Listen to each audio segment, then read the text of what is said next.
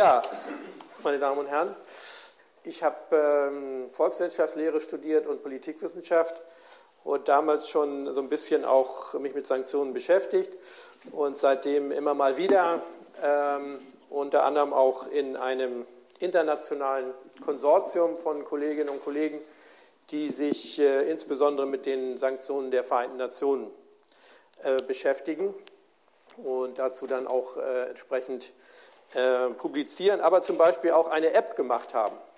Also wenn Sie äh, ein Smartphone haben oder ein iPhone und äh, bei ähm, Apple Store oder wie das heißt, Google Store, also Sanctions eingeben, leider gibt es das nur auf Englisch, dann sehen Sie, dass es da eine, eine App gibt, wo alle Sanktionen der Vereinten Nationen im Detail äh, beschrieben werden, auch ähm, einige analytische Informationen zu VN-Sanktionen äh, vorhanden sind.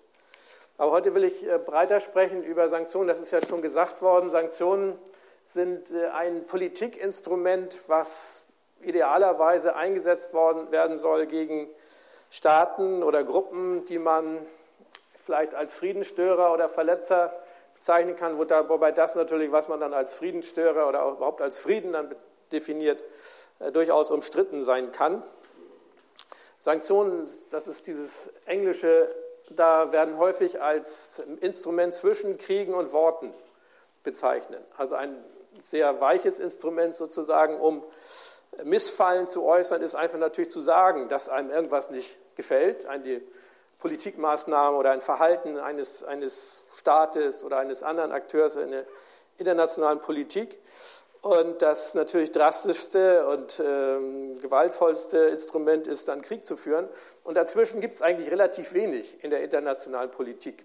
Und Sanktionen, wo wir dann nochmal genau darüber sprechen werden, was das eigentlich sein kann, alles, sind sozusagen ein Instrument dazwischen. Nur ist es so, ich weiß nicht, wie es bei Ihnen ist, aber ich denke mal, es wird auch heute in der Diskussion rauskommen, es gibt sehr unterschiedliche Meinungen zu Sanktionen. Und ein Kollege, amerikanischer Kollege hat das mal als Sanktionsparadox bezeichnet, dass es sehr häufig so ist, dass Sanktionen verhängt werden, da werde ich noch was zu sagen, dass es auch sehr häufig ist, dass Sanktionen gefordert werden.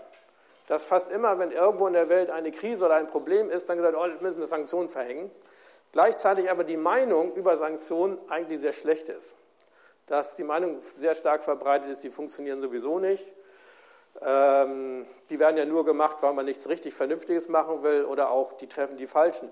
Also insofern es ist eine sehr äh, problematische Einschätzung äh, von Sanktionen vorhanden und vielleicht können wir heute gemeinsam ein bisschen mehr sozusagen rausfinden, was davon denn richtig ist. Wahrscheinlich ist es eben wie üblich im Leben, äh, beides ist irgendwie nicht ganz falsch, aber eben auch dann zu extrem.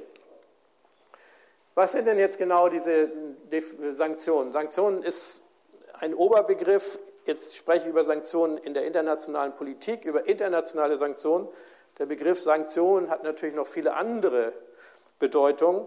Aber wenn man in der internationalen Politik über Sanktionen spricht, dann geht es vor allen Dingen darum, dass man sagt, dass man etwas, was üblicherweise im zwischenstaatlichen oder zwischen verschiedenen Gruppen an Interaktion, Handel, Kommunikation gemacht wird, wenn man das aus politischen Gründen unterbricht, dann spricht man von, von Sanktionen. Wobei es so ist, dass ähm, die beiden Hauptakteure im internationalen Feld, die Sanktionen verhängen, nämlich die Europäische Union und die Vereinten Nationen, diesen Begriff nicht verwenden, offiziell. Äh, beziehungsweise er steht jedenfalls nicht in den Grundlagendokumenten dieser beiden Organisationen. Im täglichen Sprachgebrauch, auch in Beschlüssen wird das häufig dann schon benutzt, das Wort, aber es ist eben nicht so, dass das jetzt eine Überschrift gibt in, in, der Satzung der Vereinten Nationen, Sanktionen, oder dass es äh, bei der Europäischen Union jetzt in den entsprechenden Verträgen etwas zu Sanktionen gibt. Bei der Europäischen Union gibt es den Begriff der restriktiven Maßnahme, der eigentlich gar nicht schlecht ist. Der also eben das genau eigentlich relativ klar beschreibt, worum es bei Sanktionen gibt. Man begrenzt etwas, man macht Grenzen und sagt, das geht jetzt nicht etwas, was vorher schon gegangen ist, wird dann nicht mehr möglich gemacht. Ein ähm, bisschen umstritten ist, ob auch die äh, Kürzung von Entwicklungshilfe an bestimmte Staaten, mit denen die EU bestimmte Verträge abgeschlossen hat, ob auch das als Sanktionen zu zählen hat. Das ist etwas, was äh, durchaus in der Logik der Definition von Sanktionen gibt. Man hat ja eben Entwicklungshilfe gegeben und jetzt sagt man also, weil in deinem Staat zum Beispiel uns die Menschenrechtslage nicht mehr gefällt, kürzen wir jetzt die Entwicklungshilfe. Und erst wenn du die Menschenrechtslage verändert hast, dann werden wir dir wieder die alte Entwicklungshilfe oder dasselbe Niveau der Entwicklungshilfe wieder geben. Ähm, ist aber sozusagen in den meisten akademischen Kontexten ähm, wird es nicht berücksichtigt. Insofern also habe ich das dann auch, ich werde es auch im, Zug, im Weiteren also nicht weiter berücksichtigen, aber man kann eben auch diese Kürzung von Entwicklungshilfe durch auch, durchaus als Sanktion sehen. In der Charta der Vereinten Nationen ist es so, da gibt es dieses berühmte Kapitel 7, Artikel 39 bis 51, die ähm, genau sowas, was man als Sanktionen bezeichnen kann, in Artikel 41 möglich machen, dass man sagt, wenn der Sicherheitsrat nach Artikel 39 der VN-Charta feststellt, dass der internationale Frieden oder die internationale Sicherheit gebrochen oder bedroht ist, dann kann der Sicherheitsrat beschließen, dass es eine Unterbrechung des üblichen Verkehrs im Bereich Kommunikation, äh, im Bereich Handel und so weiter äh, gibt. Voraussetzung ist also immer die Feststellung der Störung oder der Gefährdung des internationalen Friedens oder der internationalen Sicherheit durch den Sicherheitsrat. Dann ist es allerdings so, dass wenn der Sicherheitsrat das feststellt, nach Artikel 24 der Charta, das für alle Staaten verbindlich ist. Das ist halt die, die wissen Sie ja auch, die bekannte Konstruktion in den Vereinten Nationen, dass die Mitgliedstaaten die äh, Feststellung, ob jetzt eben der internationale Frieden, internationale Sicherheit gefährdet ist, dem Sicherheitsrat delegiert haben. Die 15 Staaten, die im Sicherheitsrat sind, können also solche Entscheidungen treffen. Und dann müssen alle denen folgen. Dann kommen in Artikel 42 die militärischen Maßnahmen. Insofern gibt es bei der UNO dieses, was auch eingangs schon mal gesagt worden ist, diese Art von Eskalation in der Charta richtig niedergelegt. Also erstmal Feststellung, da ist was, was gar nicht geht. Dann zweitens, jetzt werden irgendwelche Handels- oder Kommunikationskanäle unterbrochen. Und wenn das nicht funktioniert, dann äh, kommt es zu militärischen Maßnahmen. Also das war sozusagen das Denken derjenigen, die in den Jahren 44, 45 die Charta der Vereinten Nationen entwickelt haben. Und insofern haben die den Sanktionen schon einen wichtigen äh, Platz eingeräumt. Ähm, es gibt jetzt verschiedene ähm, andere Akteure auch noch, die Sanktionen verhängen. Ich habe jetzt hier nur die internationalen Organisationen aufgeschrieben. Es gibt auch einzelne Staaten, die Sanktionen verhängen. Äh, die Vereinigten Staaten äh, sind besonders aktiv. Es gibt sehr viele, sehr unterschiedliche Sanktionen der Vereinigten Staaten, der USA. Können wir gerne nachher auch drüber sprechen. Muss man auch, wenn man über Russland und Iran spricht. Aber ich will mal jetzt äh, erstmal hier nochmal ein bisschen fokussieren auf die äh, Sanktionen internationaler Organisationen, vor allen Dingen der internationalen Sanktionen, die auch für Deutschland von besonderer Bedeutung sind, weil wir sind ja Mitglied der EU und wir sind Mitglied der UN. Und es gibt zum Beispiel keine eigenständigen deutschen Sanktionen, jedenfalls nicht offiziell. Also die Bundesregierung wird nicht sagen, wir als Bundesregierung Deutschland verhängen jetzt Sanktionen, sondern sie wird immer sagen, wir machen das, was auf EU- oder VN-Ebene beschlossen ist, oder sie machen Sachen, die eigentlich Sanktionen sind, die sie aber nicht Sanktionen nennen. Also etwa im Bereich äh, Waffenexporte, wenn man sagt, also einem bestimmten Land werden wir jetzt keine Waffen mehr verkaufen, nehmen Sie Beispiel Saudi-Arabien, nehmen wir mal an, die Bundesregierung würde sich entschließen dazu, keine Waffen mehr an Saudi-Arabien zu verkaufen, dann würde die Bundesregierung nicht sagen, wir haben jetzt eine Sanktion gegen Saudi-Arabien verhängt, sondern würde es einfach machen.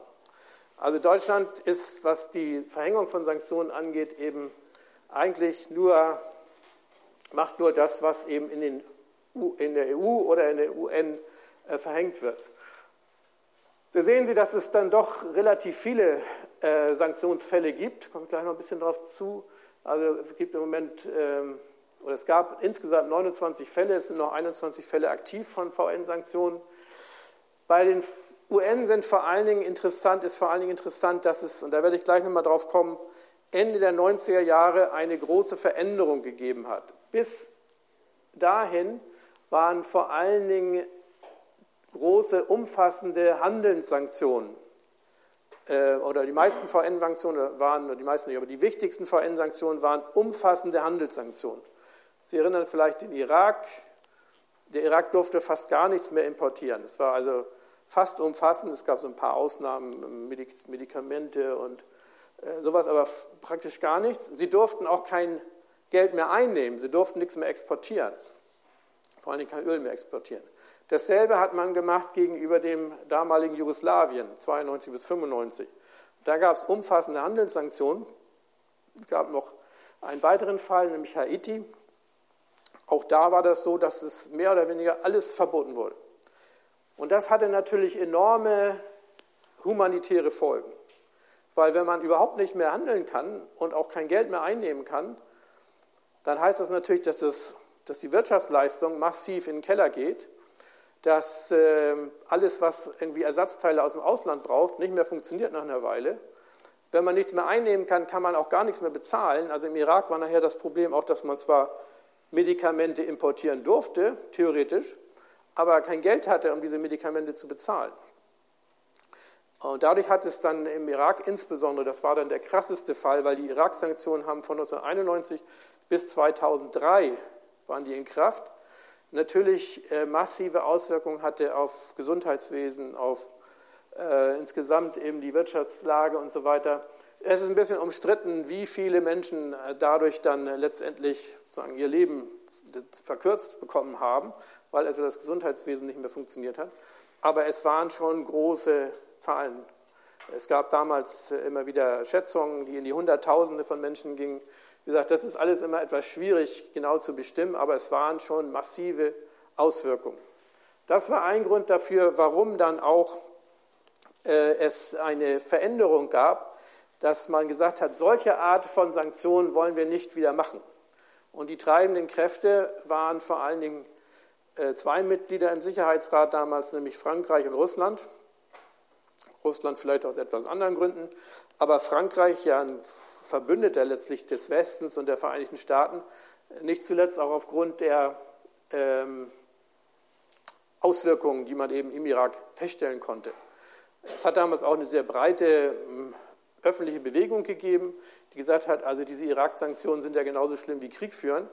Und äh, man kann jetzt nicht sagen, man ist jetzt noch zwischen Wars und Words, zwischen Worten und Kriegen, sondern sie sind, was den Irak angeht, äh, mit den Sanktionen im Grunde genommen schon bei den Kriegen. Und insofern hat man dann gesagt, wir machen in Zukunft nur noch gezielte Sanktionen. Das sind Sanktionen, und da werde ich dann mal, noch mal im Detail drauf kommen, die jetzt eben nicht so umfassend sind, die nicht den gesamten Handel einschränken, sondern die ganz bestimmte Ziele haben, ganz bestimmte Elemente haben. Die EU ist einerseits natürlich, weil alle Staaten VN-Sanktionen umsetzen müssen, einfach Umsetzer von VN-Sanktionen, aber hat auch eigenständige Sanktionen. Und ein Kennzeichen der EU-Sanktionen ist, dass die EU vor allen Dingen da Sanktionen verhängt, wo es in den VN nicht möglich ist, aus politischen Gründen. Muss ich ja vorstellen. Also ich habe ja gesagt, der Sicherheitsrat entscheidet darüber, was eine Friedensstörung ist. Und da haben Sie jetzt fünf Vetomächte. Russland, China, USA, Frankreich, Großbritannien. Und äh, bestimmte Fälle sind einfach nicht im Sicherheit, über bestimmte Fälle ist im Sicherheitsrat kein Konsens herstellbar. Also äh, nehmen wir jetzt aktuell Syrien. Also eben so, im Syrien, für Syrien kann man jetzt im, im, Sicherheitsrat nicht wirklich gemeinsam eine Politik formulieren, bisher jedenfalls, ein paar Ausnahmen angesehen. Das heißt, Sanktionen gegen Syrien im Sicherheitsrat gibt es auch nicht. Aber dann sagt die EU, aber dann können wir ja eben eigenständige Sanktionen verhängen. Besonders schwierig ist es im Sicherheitsrat, Konsens dazu zu kriegen, wenn äh, es um Demokratie und Menschenrechte geht, weil eben China und Russland andere Vorstellungen haben über Menschenrechte als die westlichen. Und insofern gibt es bei den VN-Sanktionen praktisch keine Sanktionen jetzt gegen Staaten, weil zum Beispiel da besonders massive Menschenrechtsverletzungen stattfinden. Die meisten Sanktionen, die die VN verhängen, sind im Umfeld von Konflikten und Kriegen. Aber auch zum Beispiel, wir werden ja heute Nachmittag sprechen über den Iran, ähm, was eben die ähm, Nuklearfrage angeht. Äh, und die EU hat eben sehr viele Sanktionen, wo es genau um Demokratie und Menschenrechte geht. Nehmen wir etwa jetzt im Moment äh, etwa Weißrussland, wo eben zwar etwas reduziert worden ist, das Niveau der Sanktionen, aber immer noch Sanktionen gibt, weil man sagt, in Weißrussland sind die Wahlen äh, manipuliert worden und deswegen hat man gegen bestimmte politische Führer in Weißrussland Sanktionen verhängt. Die EU kann natürlich auch Sanktionen verhängen gegen Vetomächte. Also die, EU, das, die VN kann keine Sanktionen gegen Russland verhängen, beziehungsweise es wäre richtig verrückt, weil dann müsste ja Russland äh, dem zumindest nicht widersprechen. Also kann die VN keine Sanktionen gegen Russland verhängen, aber die EU kann das natürlich machen und macht es dann entsprechend auch. Es gibt noch andere internationale Organisationen, die äh, Sanktionen verhängen und interessanterweise weil manchmal auch gesagt wird, das ist auch nicht ganz falsch, die Sanktionen sind ein Instrument der reichen gegen armen Staaten. Weil insbesondere natürlich Handelssanktionen macht ja nur Sinn zu verhängen, wenn man bei dem Handel mehr, äh, wenn der, der die Sanktion verhängt, durch den Handel weniger verliert als der, den man sanktioniert. Also wird ja keiner Sanktionen aussprechen, oder es ist eher unwahrscheinlich, dass jemand Sanktionen ausspricht, der abhängig ist davon, dass er jetzt von einem anderen Staat gegen den er dann möglicherweise Sanktionen ausspricht, irgendwelche Waren bekommt. Das heißt, Sanktionen werden im Prinzip verhängt von den reicheren Staaten gegenüber ärmeren Staaten. Jetzt gibt es aber Ausnahmen. Und interessanterweise ist Afrika so eine Ausnahme. Die Afrikanische Union und früher auch schon ihre Vorgängerorganisation, die OAU, die Organisation für afrikanische Einheit, die haben durchaus häufig Sanktionen verhängt. Allerdings ähm, sehr stark Sanktionen im diplomatischen Bereich, also dass zum Beispiel die Mitgliedschaft in der Organisation suspendiert wird, dass die nicht mehr mitstimmen dürfen. Aber wir haben auch Handelssanktionen schon verhängt. Also die afrikanische, interessanterweise ist die Afrikanische Union äh, relativ äh, positiv gegenüber Sanktionen eingestellt, obwohl wir werden es gleich sehen, gerade auf Afrika, in Afrika sehr viele Staaten äh, von Sanktionen betroffen sind. Nur mal ein paar Beispiele. Also Irak hatte ich eben schon gesagt, dass es äh, dieses umfassende Handelsembargo gab. Ähm, dann so ein anderes Beispiel, Sierra Leone. Und da sehen Sie schon so ein, so ein ganzes Spektrum an Sanktionen, die jetzt zu dem Bereich der gezielten Sanktionen gezielt werden. Also Waffenembargo, Finanzsanktionen. Finanzsanktionen heißt, dass dann von bestimmten Personen die Konten eingefroren werden. Praktisch läuft das so, dass dann äh, die Mitgliedstaaten der Vereinten Nationen, das sind VN-Sanktionen gewesen, Mitgliedstaaten der, Funktion, äh, der Vereinten Nationen eine Mitteilung bekommen, die und die Person, deren Konten müssen eingefroren werden. Und die Mitgliedstaaten, also hier in Deutschland zum Beispiel, dann die, das Auswärtige Amt schickt dann eine Mitteilung an die Bundesbank und die Bundesbank ist dann äh, in der Lage und hat das Recht dazu, das dann an alle Geschäftsbanken hier mitzuteilen, dass eben die Person XY wenn sie ein Konto bei dieser Bank hat, nicht mehr über das Geld verfügen darf. Und wenn dann diese Person tatsächlich hier zu einer Bank gehen würde, müsste theoretisch dann die Bank sagen, ah, dein Konto ist eingefroren. Also diese das sind Finanzsanktionen, Reisebeschränkungen heißt eben das auch, dasselbe dann für Zoll- und Grenzbehörden, dass gesagt wird, also wenn diese Person auftaucht, darf sie nicht einreisen. Usbekistan, Beispiel für ein, ein EU-Waffenembargo. Iran, wenn wir heute Nachmittag darüber sprechen. Iran ist im Grunde genommen ähm, so ein Grenzfall. Also der Iran, die Iran-Sanktionen, aber können wir heute Nachmittag gerne nochmal im Detail darüber sprechen, haben im Grunde genommen angefangen als so gezielte Sanktionen, indem man bestimmte Bereiche sich ausgesucht hat, von denen man meinte, dass sie für dieses Nuklearprogramm von besonderer Bedeutung sind. Aber es ist immer mehr auf, ausgeweitet worden. Und äh, wie gesagt, Grenzfall, beziehungsweise ich würde sagen, es ist eigentlich schon eher ein Fall von einer umfassenden Sanktion gewesen, also eigentlich was, was man nicht mehr machen wollte. Aber auch nicht durch die EU, durch die VN. Also die VN hat immer deutlich weniger Sanktionen gehabt, als dann vor allen Dingen durch die USA und die EU auch, die dann eben äh, immer mehr Sanktionen verhängt hat, sodass das dann insgesamt nachher so eine Art fast schon äh, Handelsembargo war. Das ist hier eine Liste der aktuellen Embargo-Fälle. Das für Deutsch, in Deutschland für die Ausfuhrgeschichten zuständige Bundesamt für, Ex, für Wirtschaft und Ausfuhrkontrolle Er nennt das Embargos. Das sind also alle die Länder, gegenüber die es irgendeine Art von Beschränkung gibt.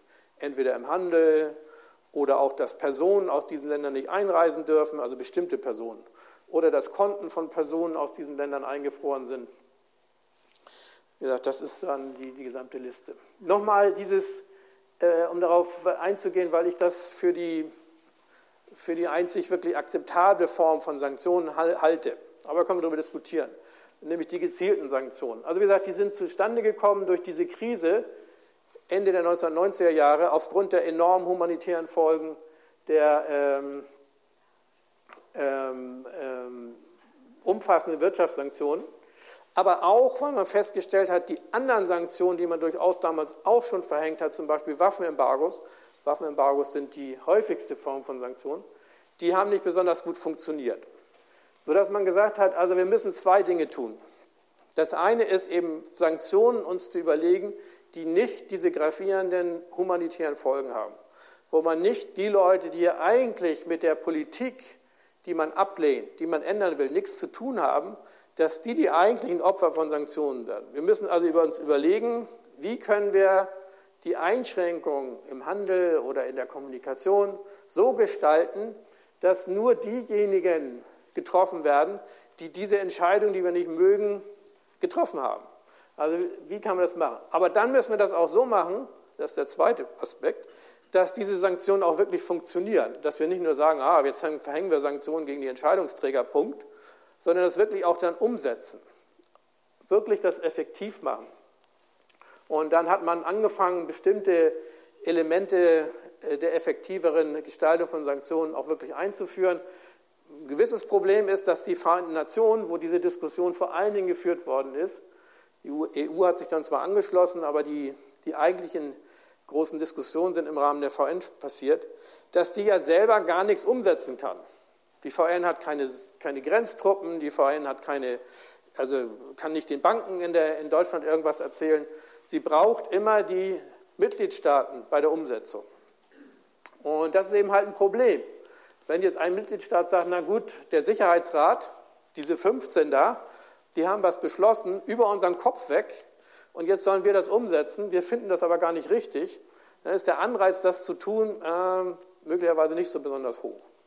Also mal ein Beispiel mal zu nennen, ähm, ähm, in ähm, Angola gab es eine Bewegung, eine bewaffnete Bewegung, die UNITA, die gegen die Regierung dort kämpfte, gegen die die VN immer mehr Sanktionen verhängt haben. Und äh, da gab es aber durchaus einige Staatschefs in Afrika, die eher mit der UNITA konnten als mit der Regierung in, in Luanda. Und äh, die mussten jetzt aber auch Sanktionen gegen die Führung der UNITA durchsetzen und haben das natürlich nicht richtig gemacht. Was kann man machen? Die VN hat dann gesagt, okay, dann machen wir Expertenmissionen. Und seitdem haben praktisch alle VN-Sanktionen Expertenmissionen, wo dann also mehr oder weniger unabhängige Experten ähm, sich angucken, ob denn jetzt die Sanktionen wirklich umgesetzt werden. Da gibt es immer Streit, also wer da in die Kommission kommt und natürlich haben die großen Staaten da auch eigene Interessen, aber es gibt immer Berichte und wenn Sie sehr interessiert sind, können Sie für die VN-Sanktionen auf der Webseite des Sicherheitsrats im Internet für jede der bestehenden Sanktionen diese Expertenberichte auch lesen. Und die sind zum Teil erstaunlich offen. Äh, das ist im Rahmen der UN, und ich habe relativ viel auch mit UN zu tun gehabt, früher schon, ähm, im Grunde genommen aus meiner Sicht sind das die, die klarsten und die furchtlosesten Berichte, die es aus UN-Kreisen gibt. Weil da werden auch Namen genannt, da wird auch gesagt, also der Staatschef hat da also dies und das gemacht, was nicht äh, in Ordnung war. Und das Interessante ist, dass das bei diesen ähm, Sanktionskomitees relativ häufig dann akzeptiert wird und gesagt wird, okay, das ist wohl so. Aber es bleibt eben natürlich dann auch nur in, auf dieser Berichtsebene. Das ist dann dieses Naming und Shaming, dass dann diese Berichte sind öffentlich, die werden dann auch mal in New York diskutiert, aber die VN kann niemanden äh, bestrafen. Äh, es ist nicht so, dass ja, wenn jetzt da gesagt wird, der Staatschef sowieso hat jetzt also die Sanktionen gebrochen, dass der dann automatisch zum Beispiel auch sanktioniert wird oder sowas. Dann müsste man wieder einen extra Sanktionsbeschluss fassen. Das hat es in der gesamten UN-Geschichte nur ein einziges Mal gegeben. Das war gegen den Herrn Taylor, der Präsident von Liberia war, der Sanktionen gegen Sierra Leone gebrochen hatte. Aber das ist eine große Ausnahme. Ähm, dann ist es so, dieser letzte Punkt, der ist auch ein Element der Diskussion um das Irak-Embargo, diese beiden letzten Punkte. Nämlich, es war ja so, dass äh, beim Irak einige Mitgliedstaaten durchaus den Eindruck hatten, dass der Irak eigentlich das, was vor allen Dingen die Sanktionen bewirken sollten, nämlich dass er sein Massenvernichtungswaffenprogramm aufgibt, dass er das eigentlich gemacht hatte. Also ich will jetzt nicht in die Diskussion einsteigen über den Irak, aber es gab Staaten, die sagten, wir müssten eigentlich die Sanktionen aufheben. Nun war es aber so, dass in der Vergangenheit die Sanktionen immer unbefristet beschlossen waren. Das heißt, der Sicherheitsrat hat gesagt, wir verhängen jetzt Sanktionen gegen den Irak. So. Und jetzt ist es ja so, nach der Logik des Sicherheitsrats, dass ein Beschluss, diese Sanktionen aufzuheben, wiederum durch das Veto blockiert werden kann. Das heißt, wir hatten die Situation in der zweiten Hälfte der 90er Jahre und frühen 2000er, dass die Amerikaner gesagt haben, nö, wir finden, die Irak-Sanktionen sollen bleiben. Und selbst als es eine Mehrheit im Sicherheitsrat gab, die Sanktionen aufzuheben, war das nicht möglich. Daraufhin haben dann die anderen Staaten gesagt, vor allem Frankreich und Russland, wir machen nie wieder unbefristete Sanktionen, sondern die Sanktionen werden immer befristet nur verhängt. Ein Jahr, zwei Jahre. Ist man nachher wieder von abgewichen, insbesondere im, im Iran-Fall. Aber damals ist es zunächst erstmal als Teil der äh, Smart Sanctions oder Targeted Sanctions eingeführt worden. Eine regelmäßige Überprüfung der Sanktionen und eine Befristung. EU-Sanktionen sind immer befristet. Wir haben jetzt wieder die Diskussion gehabt äh, vor Weihnachten, ob die Russland-Sanktionen verlängert werden sollen sind nochmal verlängert worden, aber sie sind immer befristet, EU-Sanktionen. Das heißt, es braucht immer wieder eine Mehrheit, um die Sanktionen zu verlängern, weiter zu verhängen. Häufige Formen gezielter Sanktionen haben wir schon darüber gesprochen. Äh, es gibt durchaus Waffenembargos, sowohl Export- als auch Importembargos. Dann diese Finanzsanktionen. Die Finanzsanktionen sind eigentlich einerseits die, die wichtigste Sanktionsform geworden, als auch die problematischste. Ähm, ich gehe da gleich noch ein bisschen drauf ein. Denn äh, diese Art von Asset Freezes, und Asset Freezes heißt in diesem Fall vor allen Dingen Bankkonten einfrieren. Man sagt also, da hat eine Person ein Bankkonto, da darf sie nicht mehr darauf zugreifen. Man kann aber auch inzwischen, äh, Iran ist da das Beispiel, den ganzen Bankensektor sanktionieren. Und das hat dann schon ziemliche Auswirkungen. Dann hat es alle möglichen selektiven Handelsembargos gegeben. Entweder weil man gesagt hat, die sind diese Güter werden zur Finanzierung zum Beispiel von Kriegen benutzt oder weil man gesagt hat, da stecken sich vor allen Dingen die Entscheidungsträger, die wir sanktionieren wollen, selber das Geld überwiegend in die Tasche, etwa in Burma, wo diese Jade-Embargos waren, und dann diese Reisebeschränkung. Das sind eigentlich so die klassischen Elemente von gezielten Sanktionen. Wie gesagt, es gibt auch verschiedene andere. Es gibt keine Liste von möglichen Sanktionen, an die sich jetzt irgendeine Organisation halten muss. Das sind aber so die die üblichen Sanktionen, die man immer wieder im äh, Bereich der EU und der VN als Sanktionen findet. Sanktionen sollen auch möglichst, und das ist noch ein anderes Element von Smart Sanctions, von gezielten Sanktionen, sollen möglichst angepasst sein an Veränderungen im Bereich des äh, inkriminierten ähm, Staates oder der Organisation. Und hier sehen Sie schon, dass man eben das durchaus auch gemacht hat dass man also, wenn jetzt man gesehen hat, da tut sich gar nichts, dann hat man gesagt, okay, dann machen wir jetzt eben noch ein Element der gezielten Sanktionen obendrauf. Oder manchmal, wenn sich was tut, dann kann man auch sagen, okay, dann kann man das vielleicht so ein bisschen wieder runterfahren. Und das ist ja auch im Grunde genommen sinnvoll aus der Sicht jetzt äh, von ähm, gezielten Sanktionen, dass sie eben nicht nur gezielt sind auf die Entscheidungsträger, sondern auch auf die das Verhalten der Entscheidungsträger. Dass man also auch guckt, wenn die sich ein bisschen bewegen, dann kann man vielleicht bei den Sanktionen ein bisschen was machen. Wenn die sich gar nicht bewegen, kann man die Sanktionen vielleicht ein bisschen verschärfen. Also das ist so die Idee. Nur haben diese gezielten Sanktionen ein großes Problem.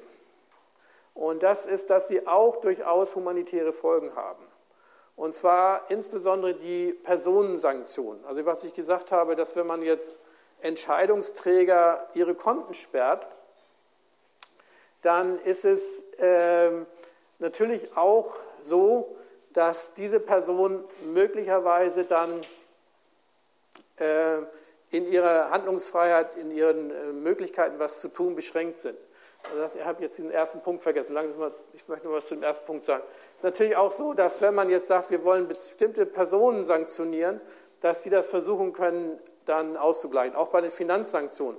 Wenn die jetzt keinen Zugang mehr haben zu bestimmten Einkommen, dass die sich andere Einkommen suchen und dass zum Beispiel dann eben äh, andere Personen dann äh, enteignet werden oder sowas. Wir stellen fest, dass häufig bei den gezielten Sanktionen gegen Regierungschefs dies verbunden ist dann auch mit Erhöhung der Repression, dass die dann auch sagen, okay, wenn wir so drangsaliert werden, dann müssen wir halt eben sehen, dass wir unsere Macht behalten, äh, indem wir die Opposition stärker unterdrücken. Aber ich wollte vor allen Dingen auf diesen letzten Punkt kommen, die Zeit läuft auch, ähm, dass also hier die Personen möglicherweise eben große Probleme bekommen, wenn sie überhaupt keinen Zugriff mehr haben auf Konten.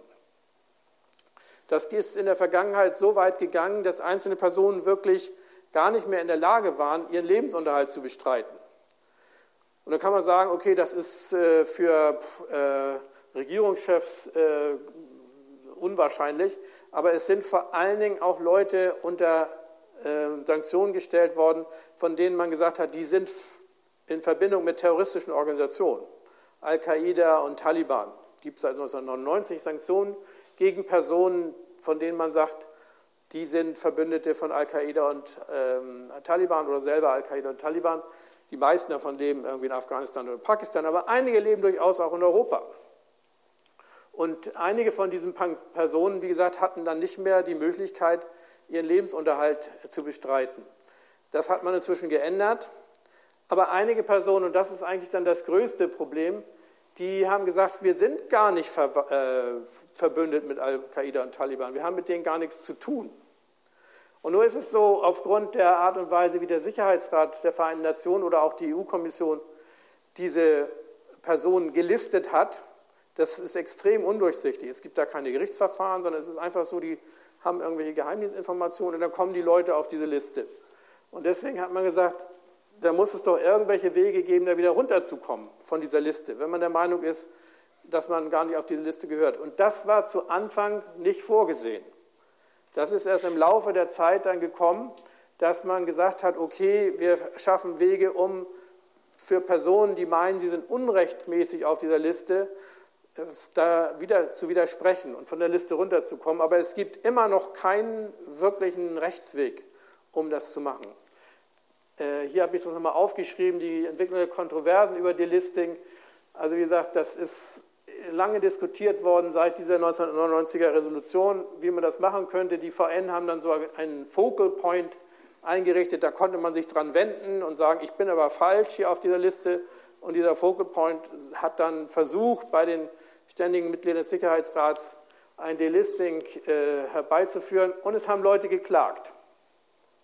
Und der erste, der erfolgreich geklagt hat, war ein saudischer, reicher saudischer Geschäftsmann, Herr Kadi, der in Schweden lebte zu dem Zeitpunkt und der gesagt hat, ich habe mit der, mit der Al-Qaida nichts zu tun, obwohl eben die EU der Meinung war, er hatte. Und er hat dann gewonnen beim Europäischen Gerichtshof. Allerdings äh, hat dann der, die Europäische Kommission das versucht, normal wieder zu machen. Also es zieht sich bis heute hin. Äh, und es ist immer erweitert worden. Es ist eben diese Ombudsperson bei den Vereinten Nationen eingeführt worden, die einige Rechte hat. Aber es ist weiterhin ein ungelöstes Problem. Und die, die Grundlage dieses Problems ist, dass es eine politische Entscheidung ist. Sanktionen sind ein politisches Instrument und eine politische Entscheidung, ob eine Person auf die Liste kommt. Da wird nicht vorher ein Gericht befasst oder wird nicht vorher irgendwie die äh, Evidenz von unabhängigen Richtern oder sowas beobachtet, sondern es wird eben im Sicherheitsrat oder in der Kommission politisch entschieden, ob jemand ähm, auf solche Liste kommt oder nicht. Und die wollen eben vor allen Dingen in Vereinten Nationen nicht, die, die entscheidenden Staaten, und auch in der EU ist es so, dass diese Art von politischen Entscheidungen rechtlich überprüft werden. Und das ist ein großes Problem der weiterhin der gezielten Sanktionen. So, jetzt will ich nochmal kommen zu dem zweiten Teil in aller Kürze, nämlich der Frage der, der Effektivität. Und äh, das ist natürlich eine Frage, die ähm, ja auch schon eingangs gestellt worden ist, die äh, auch nicht so ganz einfach zu beantworten ist. Also man muss ja, wenn man sagt, also sind Sanktionen effektiv? Effektivität hat ja immer, muss ja auf irgendwas gerichtet sein. Das heißt, effektiv in welchem Sinne? Effektiv auf welches Ziel hin? Und da wird eben häufig gesagt, aha, das äh, universal deklaratorische Ziel von Sanktionen ist, ist Verhaltensänderung. Da ist eine Politik, die findet man nicht gut und diese, diese Politik soll sich ändern. Und das ist ja auch schön und gut, aber de facto ist es ja so, dass Sanktionen auch andere Ziele haben.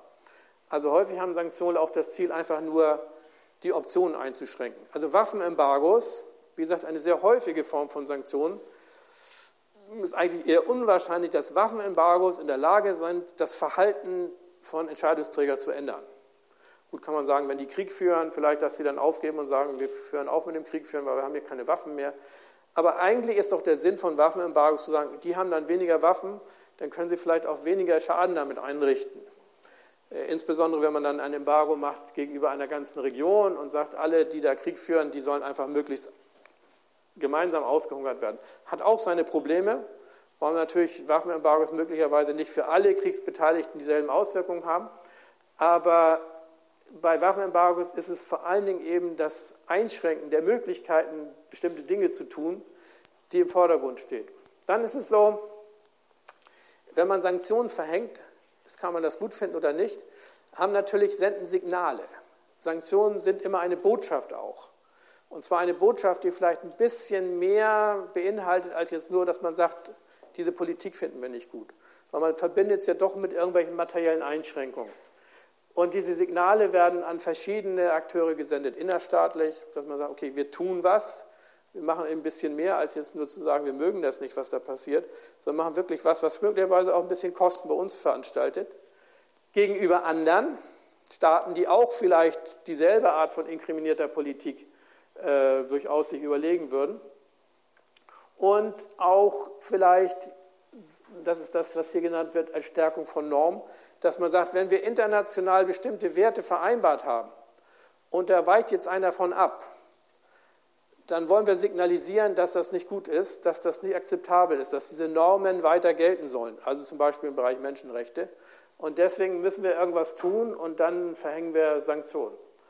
Insofern ist es eben nicht so, dass man einfach nur sagen kann, also wenn die Politik sich nicht ändert, dann haben die Sanktionen keine Wirkung gehabt. Die Sanktionen haben vielleicht andere Wirkungen gehabt. Ob das jetzt sozusagen einen interessiert oder nicht, ist eine andere Frage. Aber wenn man jetzt nur sagt, was haben denn Sanktionen für Wirkung, muss man einfach klar darüber sein, dass Sanktionen eben nicht nur diese Wirkung haben können, Politik zu verändern, sondern auch vor allen Dingen Einschränkung von Verfügung über Ressourcen und eben diese verschiedenen Signalwirkungen.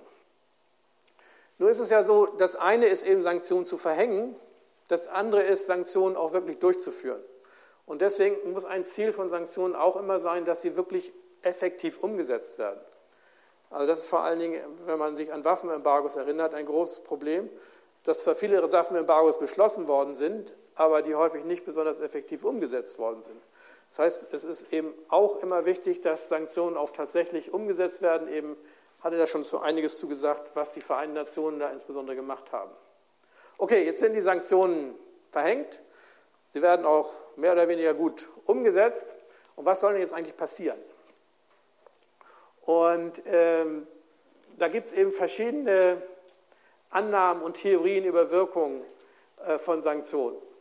Ähm, irgendwo ist immer im, oder bei vielen die, im Hinterkopf die Überlegung, warum haben die denn eigentlich jetzt diese Politik, die wir nicht mögen, beschlossen? Wer hat diese Politik beschlossen und warum? Können wir nicht vielleicht die Entscheidungssituation verändern? Indem wir zum Beispiel die Kosten dieser Politik, die wir nicht mögen, erhöhen oder auch sagen, äh, wir werden euch äh, so schädigen, dass die Opposition stärker wird und ihr dann politisch Probleme kriegt. Also das sind so An, äh, Annahmen, die man hat. Man muss ja irgendwie, wenn man gezielte Sanktionen verhängen will, wissen, wer ist denn eigentlich der, den man, den man treffen soll, der also entscheidet über die, die Politik, die man nicht mehr haben will. Ist das jetzt eine einzelne Person? Reicht es den Staatschef irgendwie unter Druck zu setzen? Oder ist es eine ganze Elite? Oder ist es eine ganze Gruppe? Oder wer ist es eigentlich? Dann ist es so, dass man natürlich, wenn man jetzt die Sanktionen verhängt, auch eigentlich wissen muss, wie wirken die jetzt in dem Land? Was passiert da in dem Land? Wer sind Gewinner und Verlierer von den Sanktionen auf wirtschaftlicher Ebene, auch im Bereich, das ist ja auch immer wichtig, der politischen Machtverhältnisse? Wie wirkt sich das auf, auf die politische Balance zwischen Opposition, wenn es eine gibt, und Regierung oder innerhalb von Eliten? Welche Gruppe hat denn jetzt äh, sozusagen welche äh, oder welche Folgen hat das für welche Gruppen? Kann man sagen, das ist doch relativ äh, kleinteilig, aber so ist es eben. Man muss, wenn man gezielte Sanktionen so machen will, dass sie möglichst wenig Leute treffen, dass sie also nicht diese humanitären Folgen haben, eigentlich natürlich ziemlich genau wissen, wen man treffen muss und wie man vermeiden kann, dass dann andere, die nicht beteiligt sind, äh, auch davon Nachteile und Schäden haben. Insofern sind natürlich diese gezielten Sanktionen abhängig davon, dass man sehr gute Informationen hat über diejenigen, die man sanktioniert, die man leider oft nicht hat, was ein großes Problem ist der äh, Entscheidung über gezielten Sanktionen.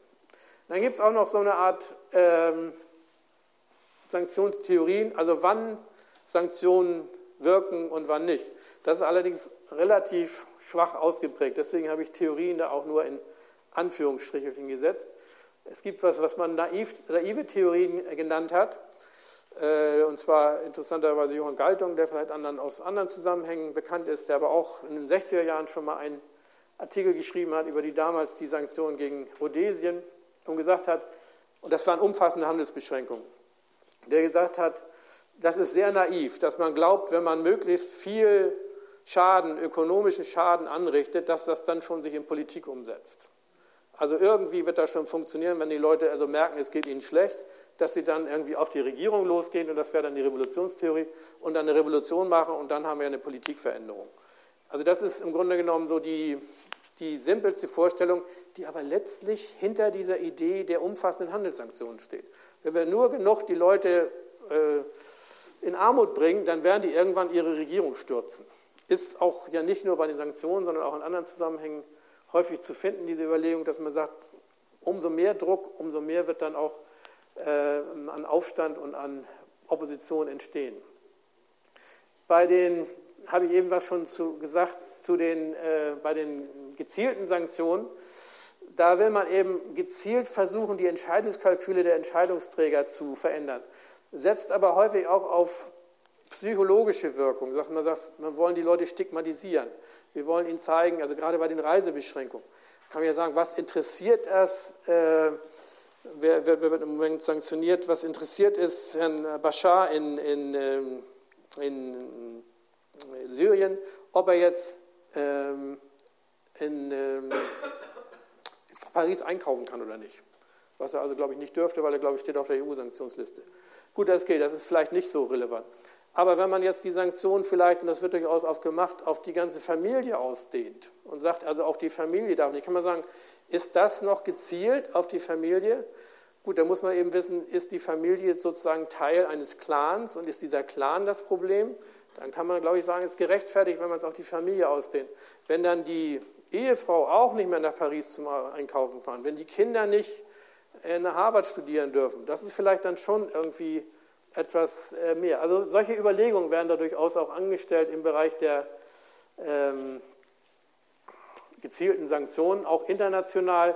Man sagt eben, Staaten werden isoliert oder, oder auch äh, einzelne Personen werden isoliert. Aber das sind alles im Grunde genommen, muss man leider sagen, relativ ad hoc Überlegungen. Also warum Sanktionen eigentlich wirken sollen und wie man es hinkriegt, dass sowohl diese Hauptwirkung, nämlich die politische Veränderung, als auch diese anderen Wirkungen, nämlich im Bereich der Signalwirkung und der Einschränkung von Ressourcen, dass die wirklich zustande kommen, das ist häufig ziemlich wabank, grob und äh, nicht besonders gut ausge, ausgearbeitet.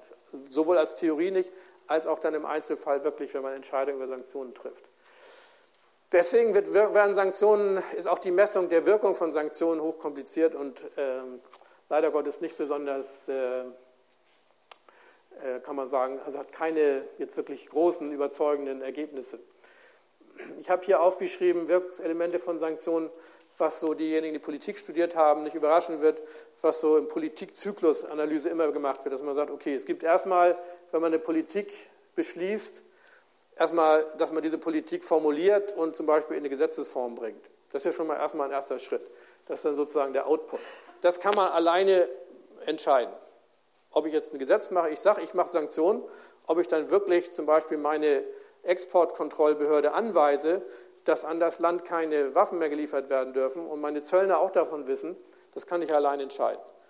Und das ist, muss man sagen, ist ja eigentlich eine Selbstverständlichkeit. Aber es ist eben leider Gottes bei Sanktionen keine Selbstverständlichkeit, dass durchaus auch Sanktionen beschlossen werden, vor allen Dingen auf VN-Ebene, und die Staaten noch nicht mal das machen und nicht mal ihren Grenzland, Grenzsoldaten mitteilen, dass es diese Sanktionen gibt.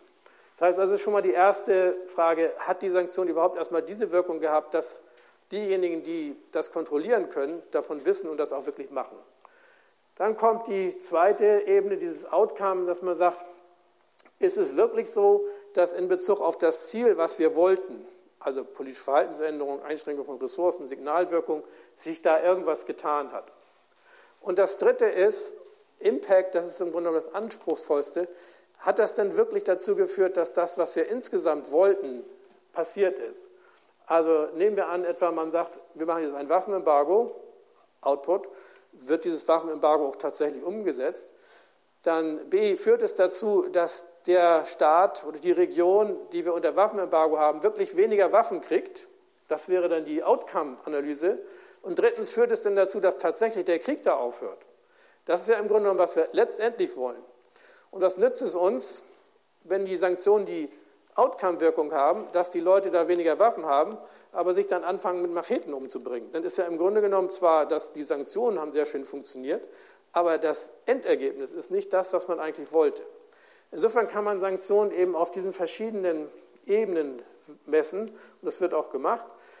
Und dann ist das zweite große Problem natürlich das der Kausalität.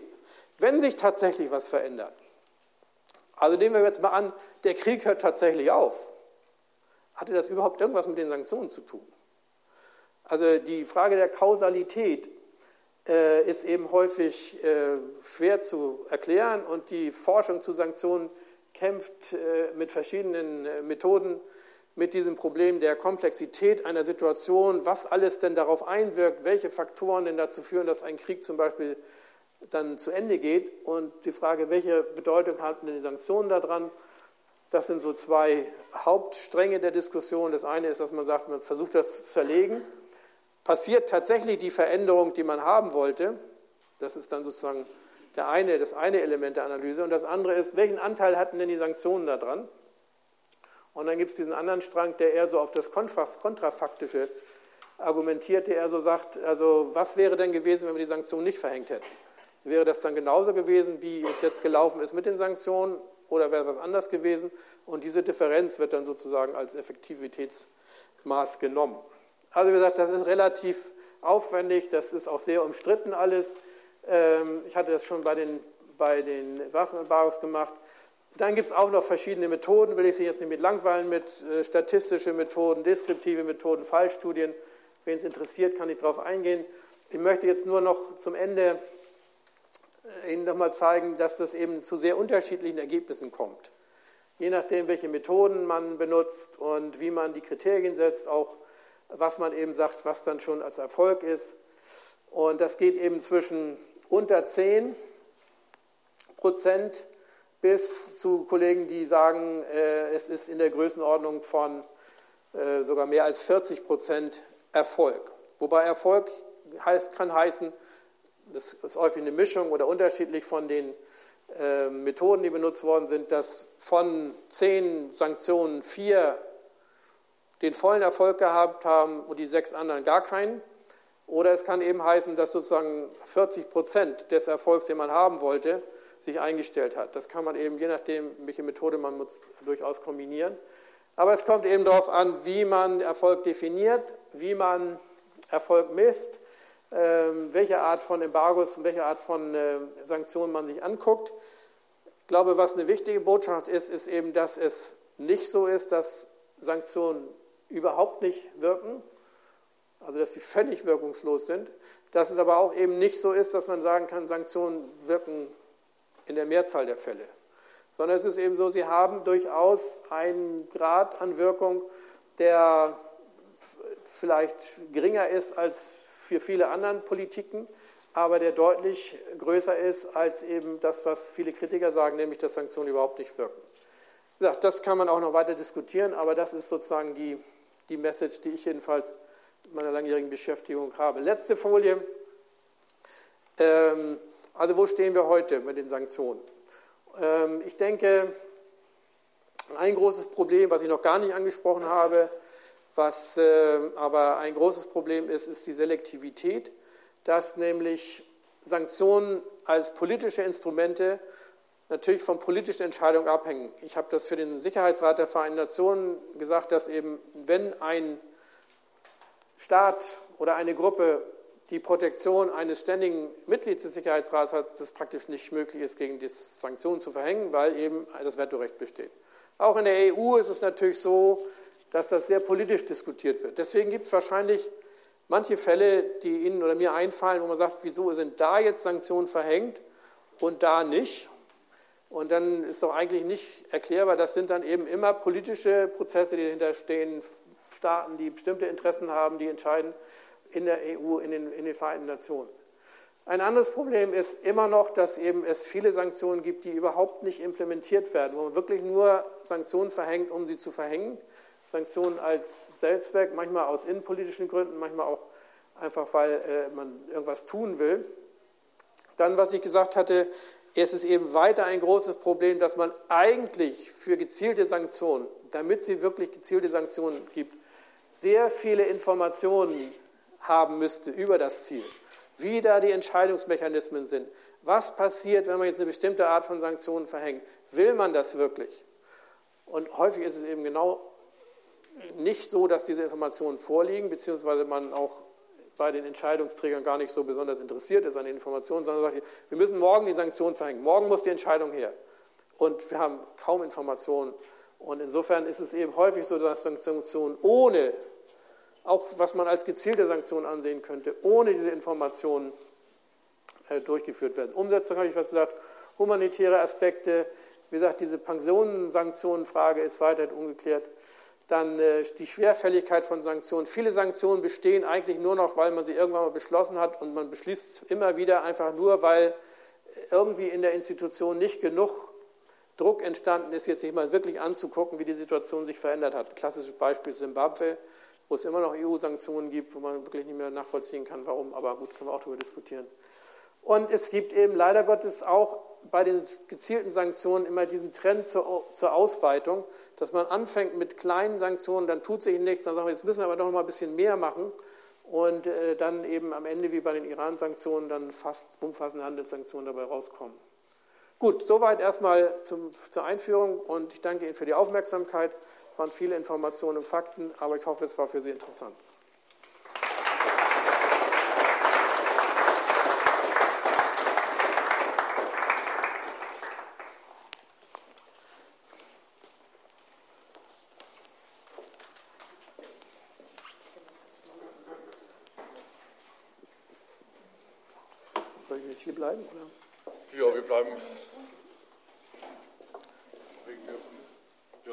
Setzen. Ich habe gesetzt, ja, genau.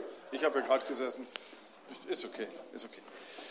Ja, vielen Dank ähm, für diese umfassenden Informationen, hätte ich jetzt ähm, äh, fast gesagt, was äh, in der knappen Zeit äh, möglich ist. Sie sehen, es ist keine einfache Frage, dass man jetzt mit der Frage reingehen konnte, bin ich für Sanktionen oder gegen Sanktionen, ähm, sondern diese Frage kann man so pauschal gar nicht beantworten, weil es außerordentlich differenziert ist. Und das hat uns Michael Broska, finde ich, sehr beeindruckend ähm, vorgeführt. Bevor wir zum Mittagessen gehen, haben wir die Möglichkeit, noch Nachfragen zu stellen. Und ähm, es wurde ja auch schon angedeutet, dass es sicher über die ein oder andere konkrete Sanktion auch Diskussionsbedarf gibt. Ich, mein Vorschlag wäre jetzt mit den Nachfragen äh, mal zu äh, starten. Was würden Sie gerne noch äh, bezogen auf das, was Sie jetzt gerade gehört haben, mit unserem Referenten klären. Bitte schön.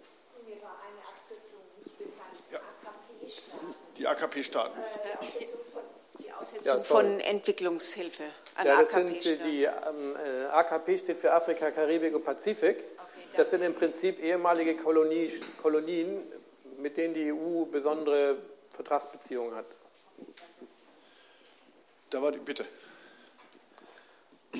Ja, bevor äh, Sanktionen erlassen werden, geht man ja immer davon aus, was sind die Ziele davon? Wie konkret sind eigentlich die Ziele benannt bei den Sanktionen, die Sie so im Auge hatten? Ich meine, ich habe immer den Eindruck, man hat so ganz allgemeine Ziele, aber auch danach für das Nachprüfen wäre es ja besser, wenn man konkrete Ziele auch im Vorfeld wirklich benennen würde. Also das ist sehr unterschiedlich. Ähm, wir werden ja nachher noch die Russland-Sanktionen ähm, und Ukraine-Sanktionen sprechen. Da sind zum Teil sehr klare Vorgaben sozusagen drin, also die, die vielleicht unrealistisch sind, aber trotzdem klar sind. Aber es gibt andere Fälle, in denen das sehr allgemein drinsteht. Also es ist, es ist schon so, dass ein Teil dieser UN-Reform, die wie gesagt die EU dann für sich auch übernommen hat, auch war, die Ziele klar zu benennen, sodass auch die Sanktionierten wissen, was denn sie eigentlich tun sollen. Aber da das eben insgesamt ein politisches Instrument ist, ist es häufig so, dass äh, eigentlich, und ich glaube, das wollten Sie auch andeuten, noch andere Dinge da im Hintergrund stehen.